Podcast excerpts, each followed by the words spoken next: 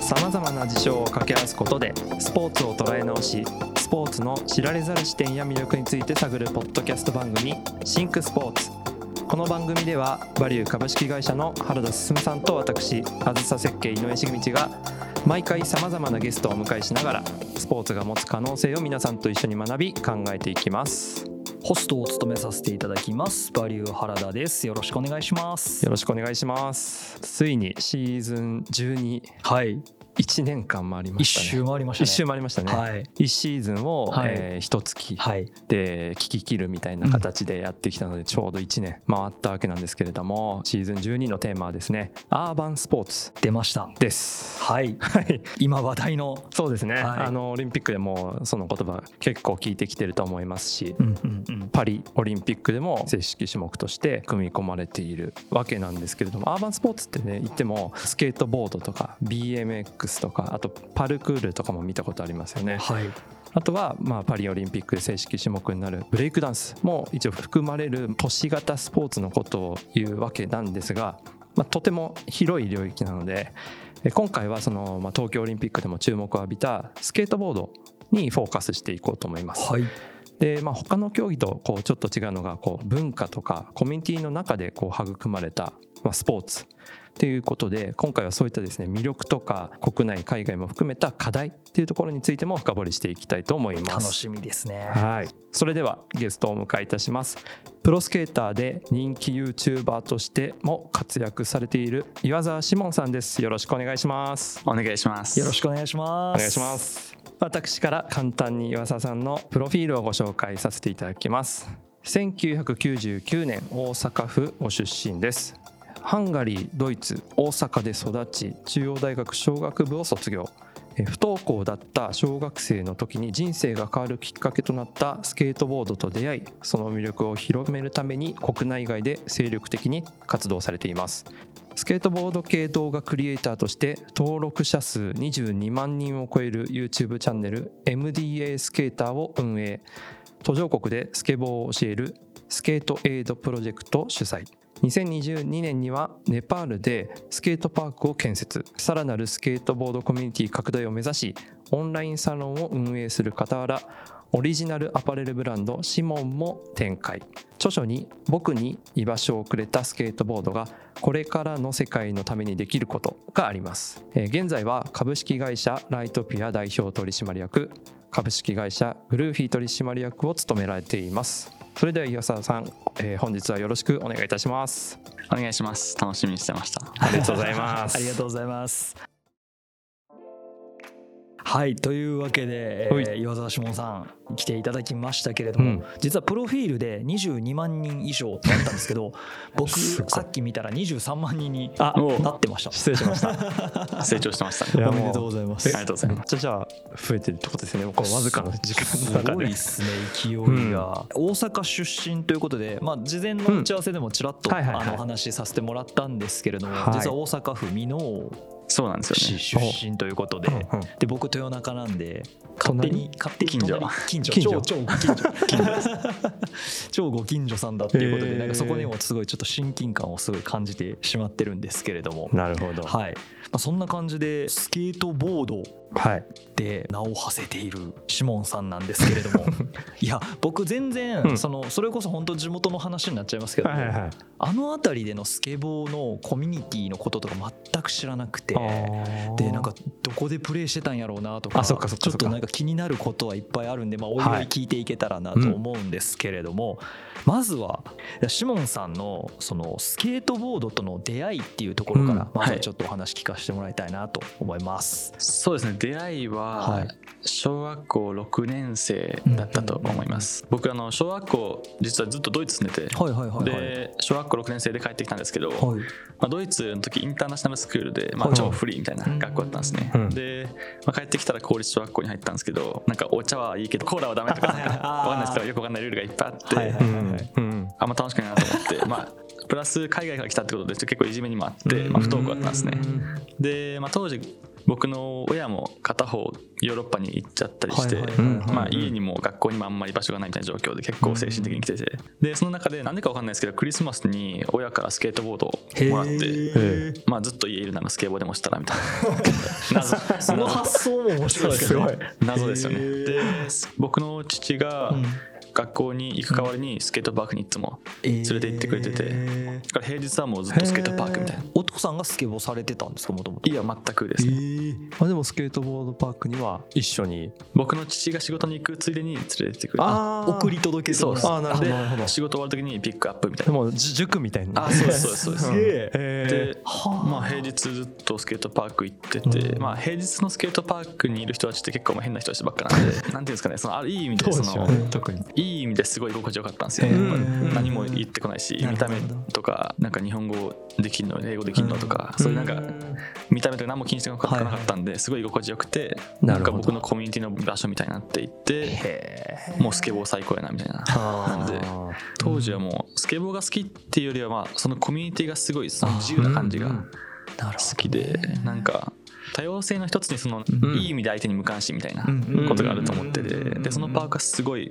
いい意味で無関心だったんですよね。ただの一一人として一緒のスケボーを楽しむみたいな。あそれでもスケボーにドハマりしてうん。もうそこから一生スケボーしてますへいやーなるほど。いい話ですね。もうあのダイバーシティの話も、ね、割とやったばっかりで、うん。結構その まあそれこそ平日の昼間からねスケボーパークにいる人たちって変わった人が多いと思う はいい。や本当にもうねだと思うん年齢もですけど。バラバラで年齢もやっぱあそこバラバラ。そうですよね。バラバラで。あそうです。もうなんか30歳のおっさんおじさんがいたり いや本当に60歳の人もいたりなんか別にスケボーしてないけどとりあえずそこにずっと前に座ってる人がいたり なんか何してんのみたいな人がいたりめちゃめちゃ面そこのまあ人が貸してくれたりへうんうんでまあいつも言ってたんで、うん。もうなんかいつめみたいな。いるんですよね。えそれって大阪にあった場所なあ大んですか？阪です。僕あの大阪で4回引っ越してるんですけど、はいはいはい、うん。その時住んでたのが泉佐野。ああなで泉佐野にあったパークです、へえまあ、その後小学校卒業した後は中学校高校箕面で引っ越したんですけど、うん。まあ、そっち側はすごい学校が楽しかったんでもう行かなくなったんですけど、はい。遠くなったんで小学校の間は本当にそのパークに助けてもらってました、すごいですね。いやもうだから入り方がそもそもうん。結構あの 斜め上というかそういうまあでも面白かったのはそのスケボーが好きというよりはそのコミュニティが好きだったからっていうところからの入りやったっていうそうですねでそのスケボーをまあそこから始められてでずっともうスケボーをやり続けてるっていうそうですねことですけどまあ中学校はちょっと学校が楽しかったんで、うん。まあ、スケートボードしなくても大丈夫だったんですよ。なので、まあ、ちょっとやってない時期もあったんですけど中学校でまあ仲間見つけて一緒にスケボーしようぜってなっへてー。そこからはもうまたドハマりしてもう十何年やってますね。うんうんうんうんその中学高校は結構普通の学校やったんですか？箕面のあ公立中高は、えっと、もう半分インターみたいなああなるほどなんでまあ、英語と日本語勉強しながらっていう感じで、まあ、なんで多分そこにいた生徒も結構変わってる人が多かったんですようん。ねだから僕もすごい馴染めてまあ、スケートボードやらなくてもそっちで楽しめたっていうのがありましたね。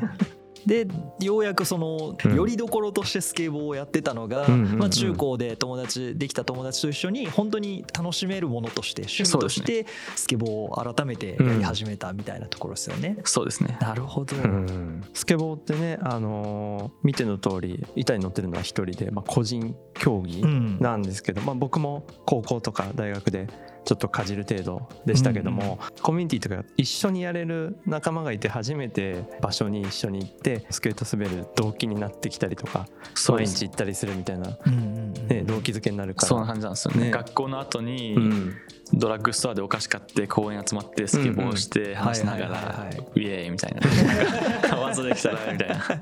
そうなんか僕ら小学3歳から12歳ぐらいまでもう週6で水泳やってたんですよ。はいはいはい。でも水泳ってタイムをもうなんか0.1秒早くするかみたいなところでまあそれがしんどくなって、うんまあ、スポーツってそういうもんだと思ったんですけど、うん。まあ、スケボーはまあそのコミュニティ性がすごいあって自由な感じがもうすごい魅力的でハマった一つの理由かなって思います。確かに。なんかプレーそのものは個人技なんだけどそれをやることによってのそのコミュニティが形成されるっていう。ね。なんかそう結構変わったそうなんですよ、ね、でき方というか、まあ、これこそまさにアーバンスポーツならではのっていう感じの成長の仕方っていうんですかね。だからみんな、まあ、スケボーはスポーツっていうよりもライフスタイルって言ってます、はいはいはいはい、いや本当カルチャーライフスタイルみたいなそういう感じですよね。いや本当になんか今あの井上さんも言ってましたけど一、人で板に乗って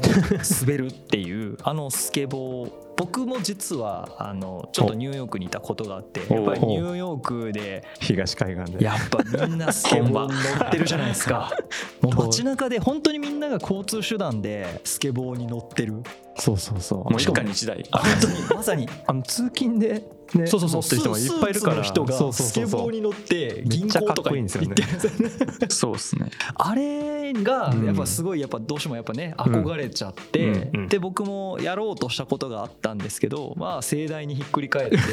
自分には向いてないって思って早早々と諦めてしまったタイプなんですけど いまだにちょっと理屈が分からなくてなどうやって飛んでるんですか？そもそも。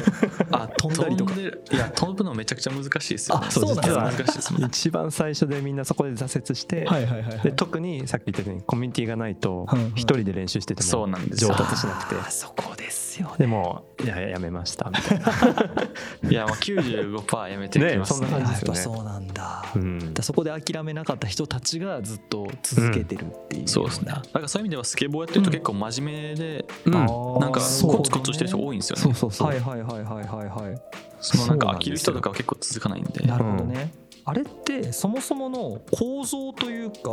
まあ、知らない人が結構多いとは思うので、そうですね。簡単なおさらいしましょうか。スケボーはい。のその基本的な構造みたいなあとこそうです、まあ、構造はめちゃくちゃシンプルで、うん。もう板があって、うん。でその下にタイヤがついてると。スーパーに行ってカートみたいな感じでタイヤがついてるみたいな感じでうん。ろ、はい。もともとはサーフィンのオフトレから始まったんで昔はなんかサーフィンの板にタイヤつけて道でサーフィンやみたいな感じだったらしいんですけど、まあ、それが徐々に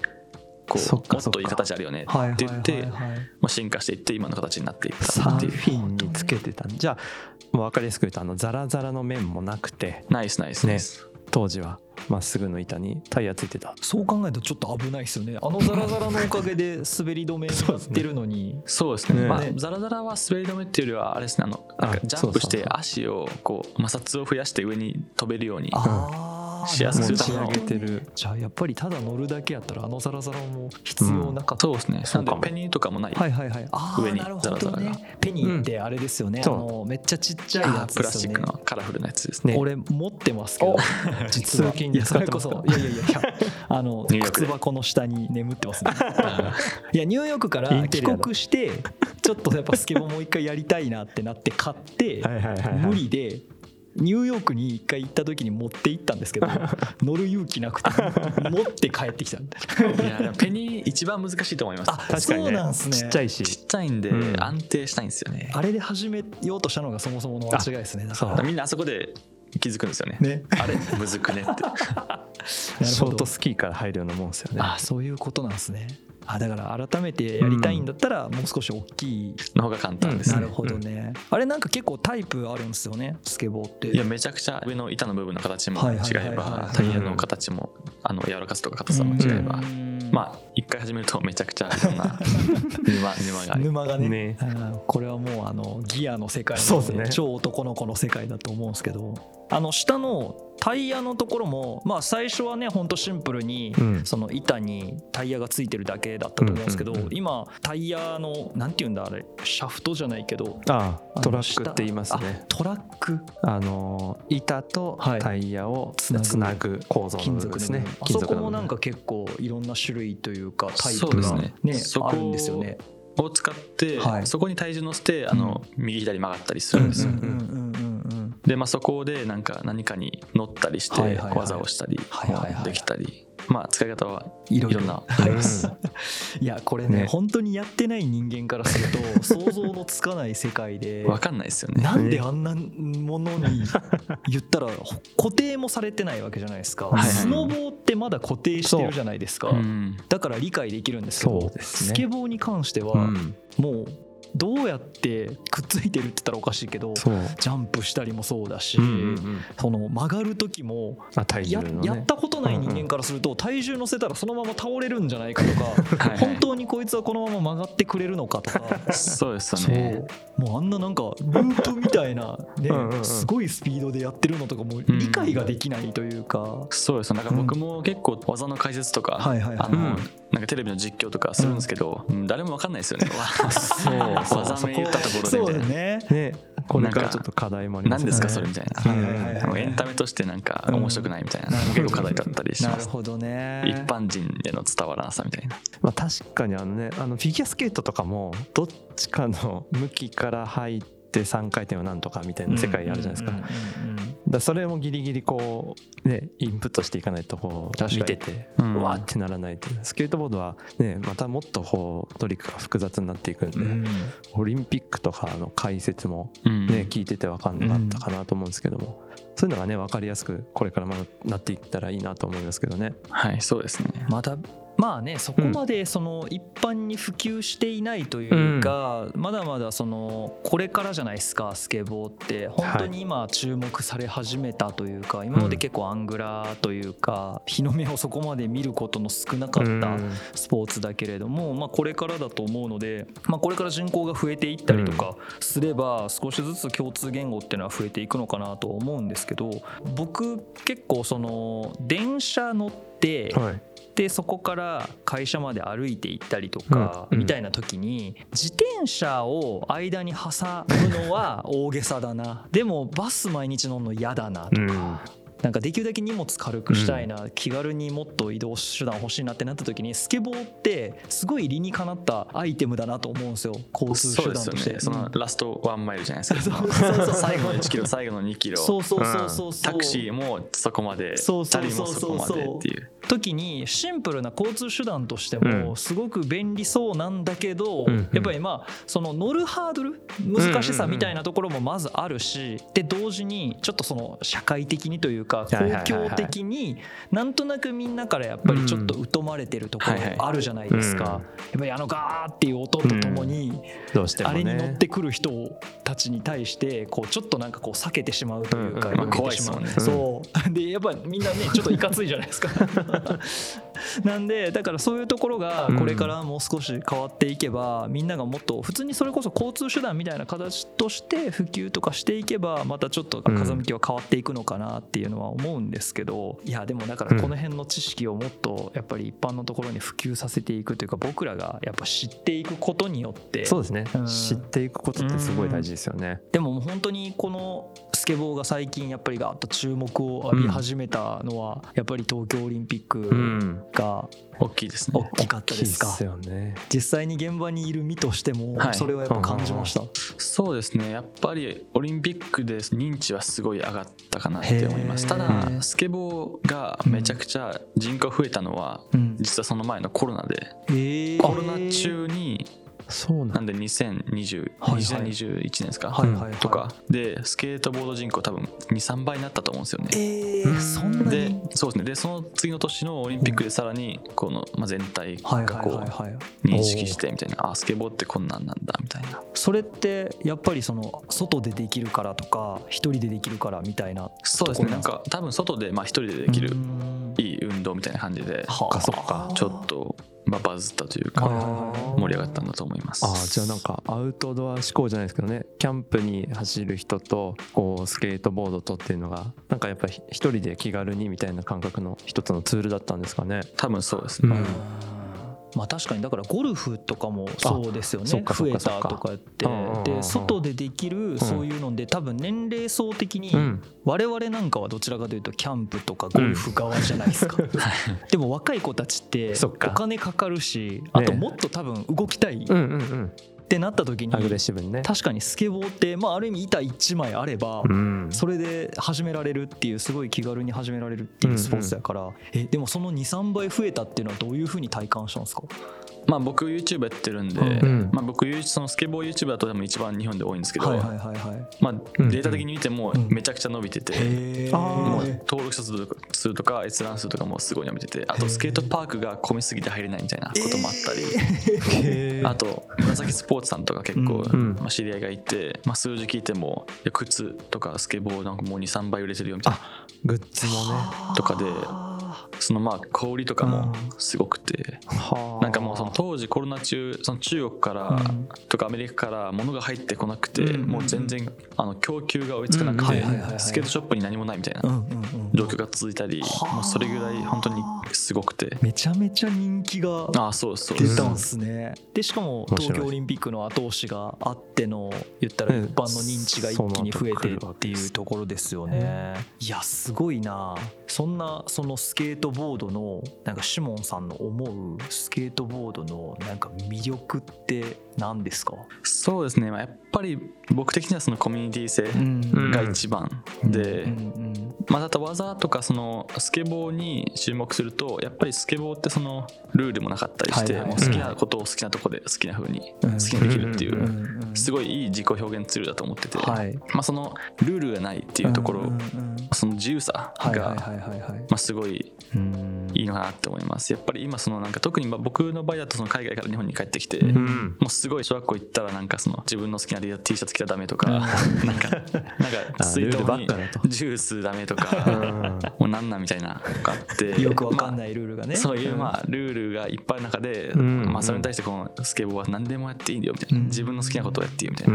まあそのでそれのスケボーの技ってこう増えていけば増えていくほど表現の幅が広がるわけ。なんですよねだからもうやればやるほど表現の幅が広がっていってもうなんかどんどんその筆が増えていくみたいな感じでいろんな絵が描けるみたいな感じで、まあ、その徐々に成長していく実感を感じれるところとか、まあ、自由に表現できるところとか、まあ、そこにまあそのコミュニティがあったりみたいな。でどんどんその生き方が変わっていくとか、まあ、物事の見方が変わっていくみたいな。そういうなんかもっと自由に生きていいんだみたいなそういう視点を得れるのが一番の魅力かなって思いますいやもうなんか実はね、うん、僕の一回りくらい下の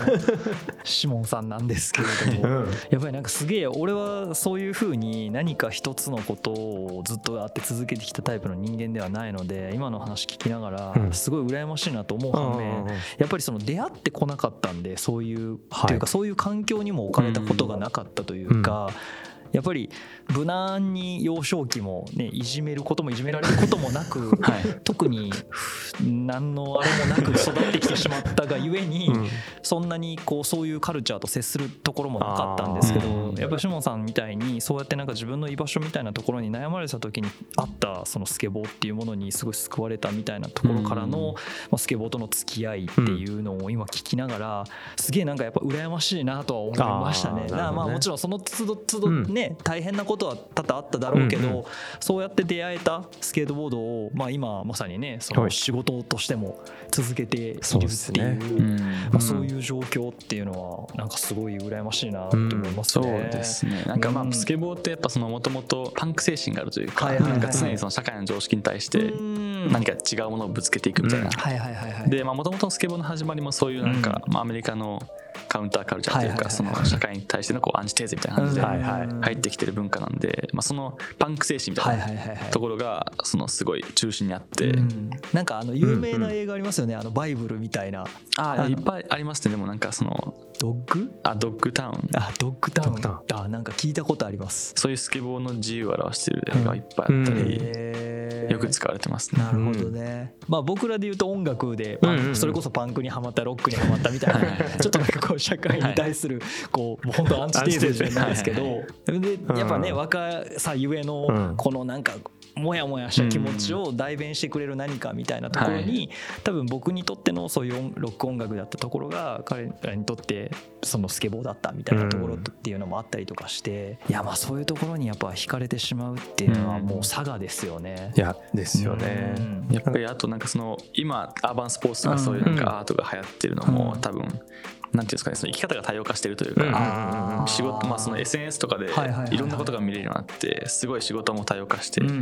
なんかもうまあいろいろ流動的になってるので、そういう中でやっぱそのスケボーっていうのがとかまあスケボーに限らずそういうアーバンスポーツとか、まあ、そういうアートみたいなところがどんどんまあ需要が高まって表現の幅が広がっていってるのかなって感じますね。まあ、そういうアーバンスポーツっていうと、まあ、ブレイクダンスが次パリであるじゃないですか。はいでそれもねルーツって抗争の、ね、止めるところから始まったみたいな話もあったりするわけで、はい、やっぱ他のスポーツとこうルーツが少しスケートボードも違ってコミュニティと紐づかれている内容が結構多くあってでそれが東京オリンピックで、まあ、いわゆるこうスポーツですけど競技の top of the top じゃないですけどね、うん、その世界で表出されたというか、うん、ちゃんと正式種目になってあそこで競技されたことで本当にあの見たこともないしいやむしろ危ないようるさいよと思ってた人が、うん、多分あれ見て涙した人もいると思うんですよ。特に日本人が今回活躍してくれたので。はいなので、まあ、単純にあの人口増えたとかいうのもすごくいいことだと思うんですけども、うん、このスポーツの本質ってどこにあるんだろうっていうのを今回のねあのエピソードでもちょっと重点に置きながら話したいなと思ってるんですけどやっぱあの単純にスケボーっていう話ではなくてコミュニティとか地域にとってどういうまた効果とか影響とかいい面を与えられるのかっていうところもね、あのオリンピックはやっぱそこがオリンピックのおかげっていう部分もあるのかなと思いましたけどね。そうですよね。オリンピックの時もある選手がこう最後ミスしちゃって、あの負けたんですけど、まあ、なんかその世界中の国の選手たちがこう一緒になってなんかそのハグしてみたいな、まあ、そういうシーンも他のスポーツじゃなかなかないじゃないですか。そうですよね、まあ、ミスしたのをお互いに悔しむとか、お互いに喜ぶとか成功したこと。を、まあ、そういうなんかその空気感みたいなのがすごい、まあ、伝わったのかなって思います。いや本当になんか、ねもう今しかもスケボーのそのオリンピック出てた選手とかでもすごい年齢若いあそうですみんな10代前半とか、ね、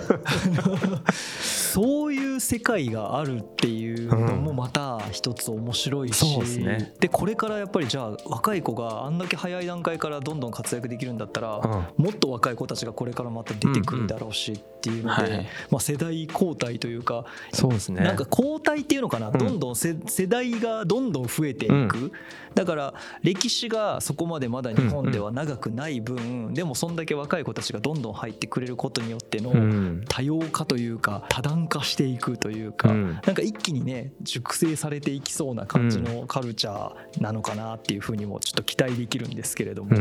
やなんか今後本当に日本のカルチャーのどんなふうになっていくのかみたいなところも含めて、まあ、すごい楽しみな部分ではあるんですけれども、まあ、それに向けての今シモンさんがいろいろ活動されている内容について、まあ、次回以降もっと深掘りさせていただけたらなと思います。というわけで今回はこんなところでじゃあ続きはまた次回にお聞きしていきますが、はい、まあ、次回はそのスケボーのあのコミュニティの話もあったと思うんですけどもスケボーってこうライフスタイルだよっていうところでシモンさんがこうなぜ YouTuber としてプロスケーターでもありながら YouTuber としてなぜこう発信しているのかって話とか、はい、あと1話でちょっと触れてない部分で、うん、えー、とまだまだこう課題としている部分っていうのが国内海外であるのでその辺も深掘りしていきたいと思います。はい、ということでシモンさん今日はありがとうございました。ありがとうございました。あずさ設計が提供するシンクスポーツは毎週月曜朝7時に配信予定です。ぜひ次回もお聴きください。ご視聴ありがとうございました。ありがとうございました。